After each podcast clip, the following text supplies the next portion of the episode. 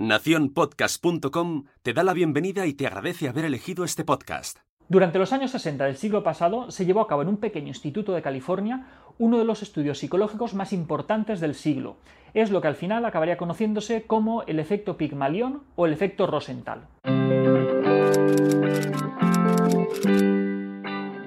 Robert Rosenthal era un psicólogo americano muy importante que dedicaba gran parte de su actividad a investigar cómo las expectativas que tenemos las personas acaban influyendo en lo que nosotros vemos a nuestro alrededor. Leonor Jacobson, por su lado, era la directora de un instituto de California, que un día se encontró con las investigaciones de Rosenthal en la prensa y le escribió una carta. Le escribió una carta para tratar de que colaboraran juntos y poder tratar de aplicar esos estudios que él estaba haciendo a sus alumnos.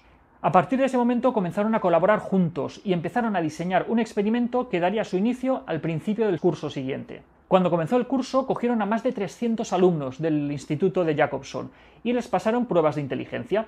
Querían ver cómo inteligentes eran estos alumnos. Al repasar los resultados de las pruebas de inteligencia, pudieron comprobar que todos los alumnos tenían más o menos la misma inteligencia. No había ninguno que despuntara especialmente con respecto a los demás. Una vez hubieron comprobado que todos los alumnos tenían más o menos la misma capacidad, la misma inteligencia, cogieron al azar a un pequeño grupo de estos alumnos y escribieron unos informes falsos. Esos informes falsos se los hicieron llegar a sus profesores, y en ellos se podía leer que esos alumnos habían obtenido unos resultados extraordinarios en las pruebas de inteligencia, que eran unos alumnos inteligentísimos de los cuales sus profesores podían esperar mucho durante ese curso. Con ese informe falso acabó la primera fase del experimento. Pasó todo el curso y tanto Jacobson como Rosenthal no hicieron nada más que sentarse, observar y esperar. Una vez hubo acabado el curso académico, volvieron a coger a esos 300 y pico alumnos y les repitieron la misma prueba de inteligencia. Y se quedaron a cuadros con lo que encontraron.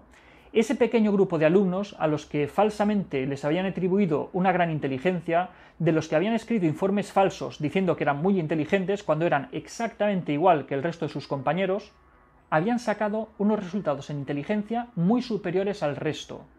¿Qué es lo que había pasado ahí? Lo que había sucedido es que, mediante aquellos informes falsos que escribieron al principio del curso, Rosenthal y Jacobson habían manipulado las expectativas que tenían los profesores acerca de sus alumnos.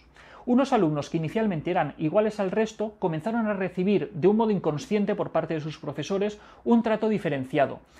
Mantenían más tiempo el contacto ocular con ellos, cuando se equivocaban, no lo atribuían a que no tuvieran capacidades, sino a que quizás no habían comprendido bien el mensaje que les estaba dando su profesor, por lo tanto, les repetían más veces que al resto las explicaciones.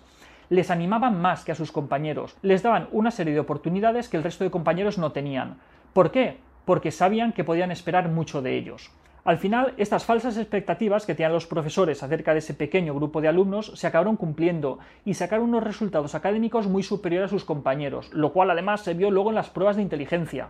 Lo que nos demuestra el experimento de Rosenthal y Jacobson es que las expectativas que nosotros tenemos, tanto acerca de nosotros mismos como acerca de la gente que nos rodea, pueden influir de una manera tremenda en el resultado final que se acaba produciendo.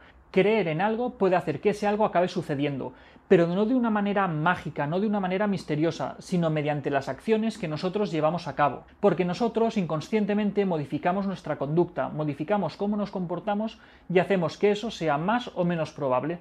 Hasta aquí otra píldora de psicología, espero que os haya resultado interesante. Si tenéis cualquier comentario, cualquier sugerencia, podéis escribirme a píldoras sin acento albertosoler.es. ¡Un saludo!